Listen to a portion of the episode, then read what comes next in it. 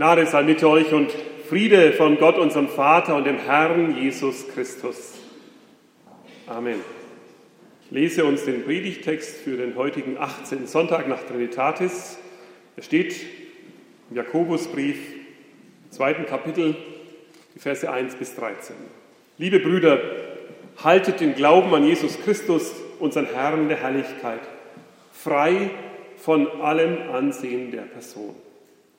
Denn wenn in eure Versammlung ein Mann käme mit einem goldenen Ring und in herrlicher Kleidung, es käme aber auch ein Armer in unsauberer Kleidung, und ihr sähet auf den, der herrlich gekleidet ist, und sprächet zu ihm, setze du dich hierher auf den guten Platz, und spräche zu dem Armen, stell du dich dorthin, oder setz dich unten zu meinen Füßen, ist's recht, dass ihr solche Unterschiede bei euch macht und urteilt mit bösen Gedanken?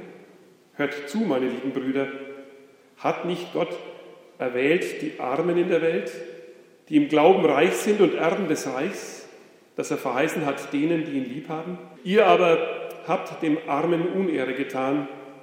Sind es nicht die Reichen, die Gewalt gegen euch üben und euch vor Gericht ziehen?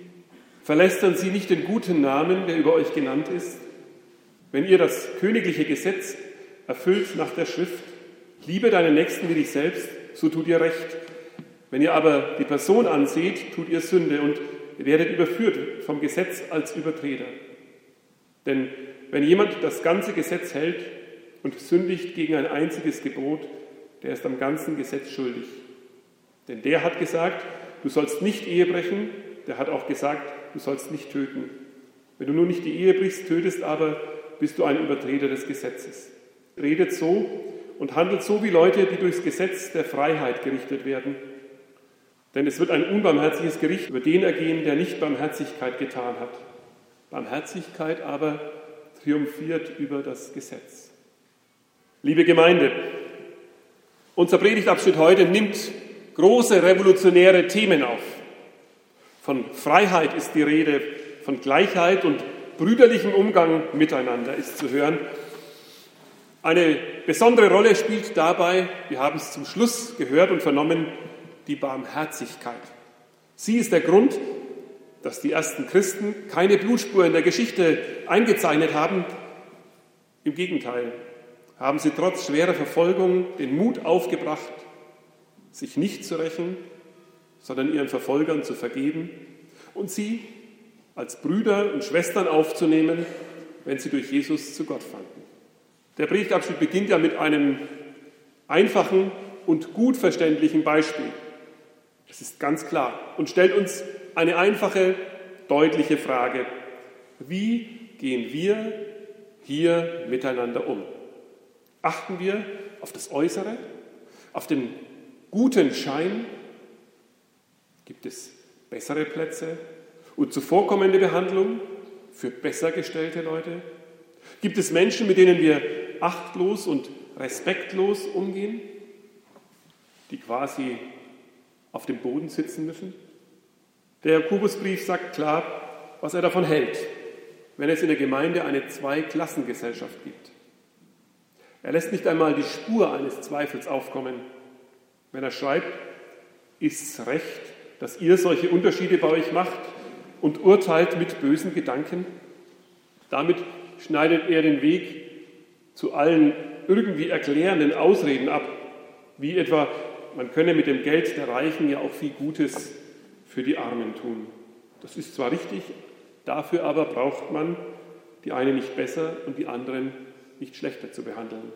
Und Jakobus schiebt noch zwei weitere wichtige Gründe nach. Er schreibt, Gott hat die Armen erwählt und Gewalt erfahrt ihr doch vor allen Dingen von den Reichen. Vielleicht denkt ihr jetzt, naja, das klingt aber schon sehr nach Klischees und Klassenkampf. Wir verstehen ja, dass wir alle, die hierher zu uns in die Gemeinde und in den Gottesdienst kommen, gleich gut behandeln sollen. Wir sehen auch ein, dass wir keine Unterschiede machen sollen und jeder, ob klein oder groß, ob arm oder reich, bei uns hier willkommen ist. Wir schauen nicht auf die Probleme, die ein Mensch mitbringt, sondern wir wollen sie mit den liebevollen Augen Gottes ansehen, der jeden Menschen annimmt, wie er ist, der ihm hilft, neu anzufangen wo er sich in seinem Leben vertan hat, der vergibt. Da, wo Schuld das Leben hält. Von Jesus wollen wir lernen und nicht hinunterschauen auf Menschen und auch nicht in starrer Bewunderung nach oben sehen. Wir wollen nicht fragen, wo warst du all die Jahre? Keine vorwurfsvollen Blicke senden, wenn jemand auf meinem Platz in der Kirche sitzt. Blicke, die manchmal mehr als Worte sagen. Schön, dass du gerade da bist. Möge Gott dich segnen und dir nahe sein. Möge Gott mit dir gehen. Gute Wünsche, gute Gedanken, Gutes mögest du erfahren.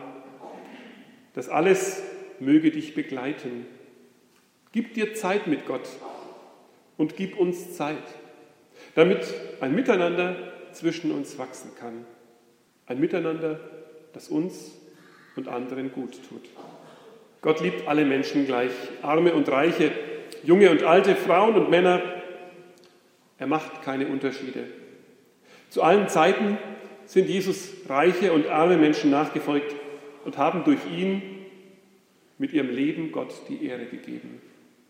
Manchmal sind wir vielleicht überrascht, wenn wir auf Menschen treffen, die uns ins Gesicht sagen, wisst ihr, das mit dem Glauben, das mit Gott, das mit der Kirche, das mag ja alles sein, aber ich brauche es nicht. Ich schaffe das auch so in meinem Leben. Ich komme mit der Welt, mit meinem Leben auch ohne Gott klar. Kann sein, dass du diesen Jesus brauchst, ich nicht. Ich schaffe es auch so.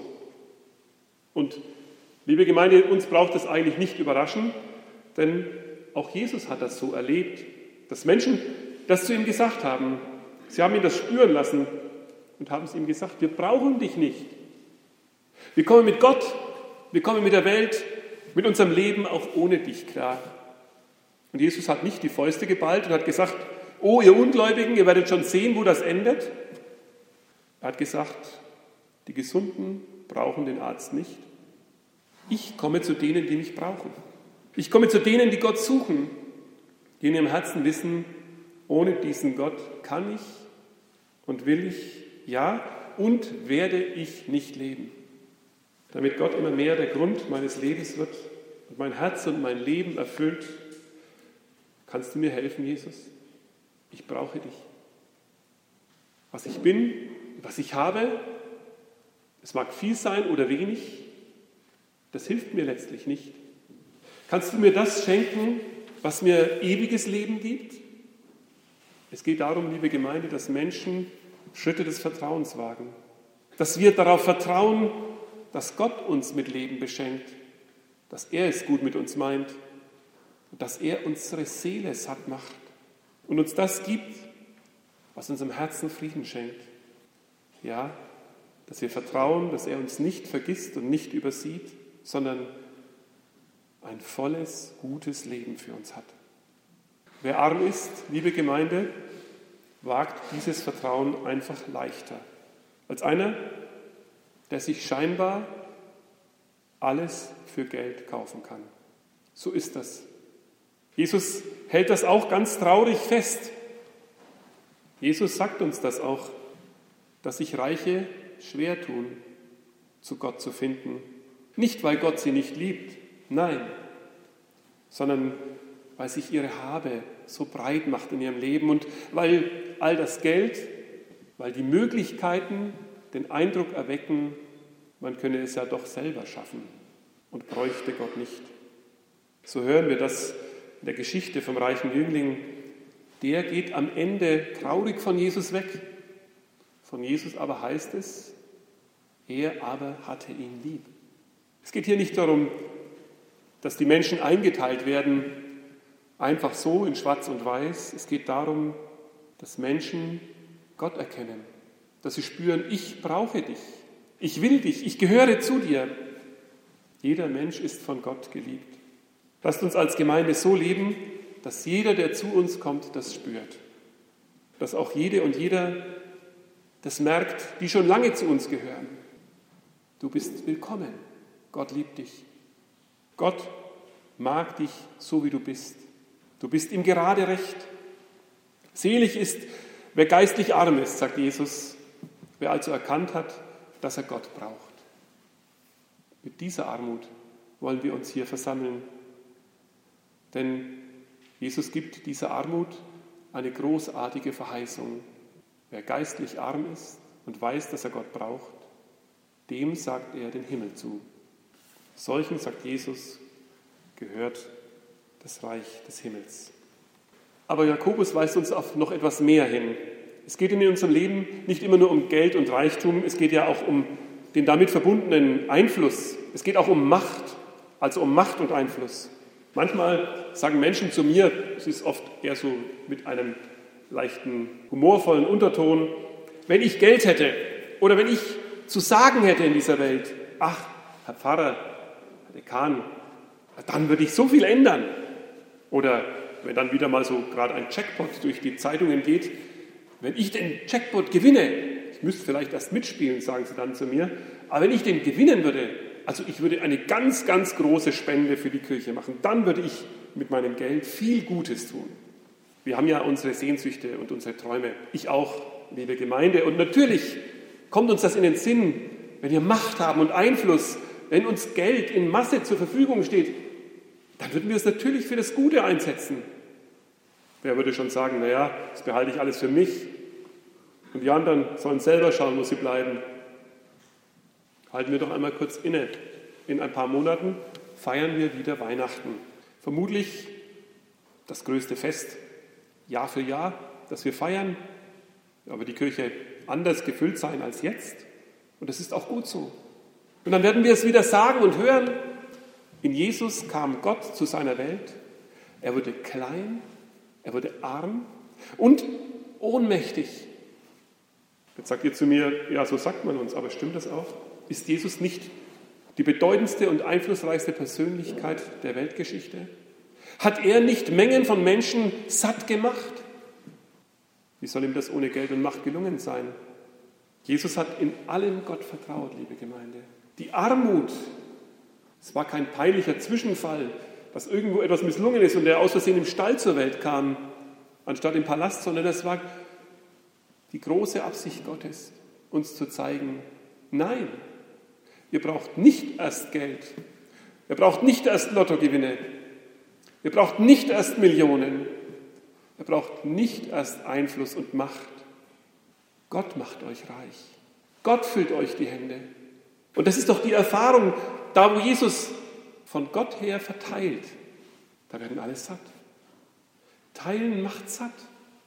Und nicht nur satt, am Ende ist noch so viel übrig, dass sichtbar wird, wie reich Gott uns machen kann.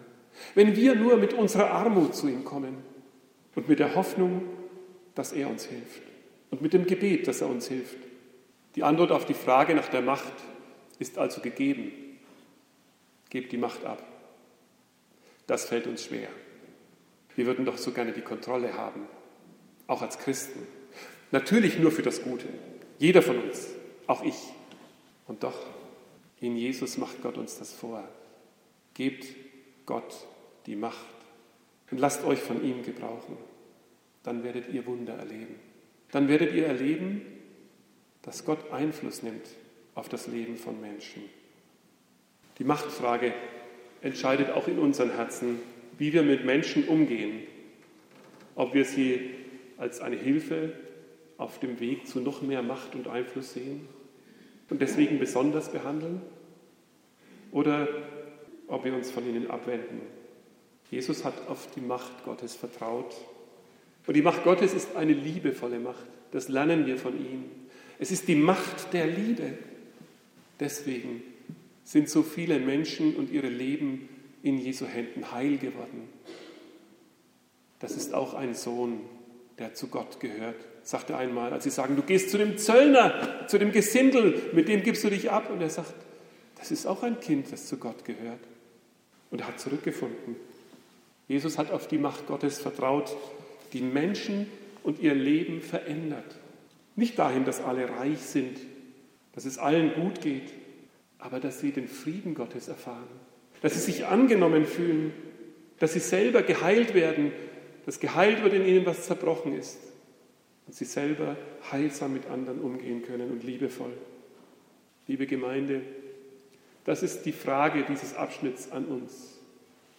Können das Menschen unter uns hier spüren und erfahren, dass wir von Gottes Liebe heil gemacht werden und dass sie auch heil werden können mit ihren Sehnsüchten, mit ihren Wünschen und Träumen, mit den Abgründen, die in ihnen sind, mit ihren Fehlern und ihrer Schuld.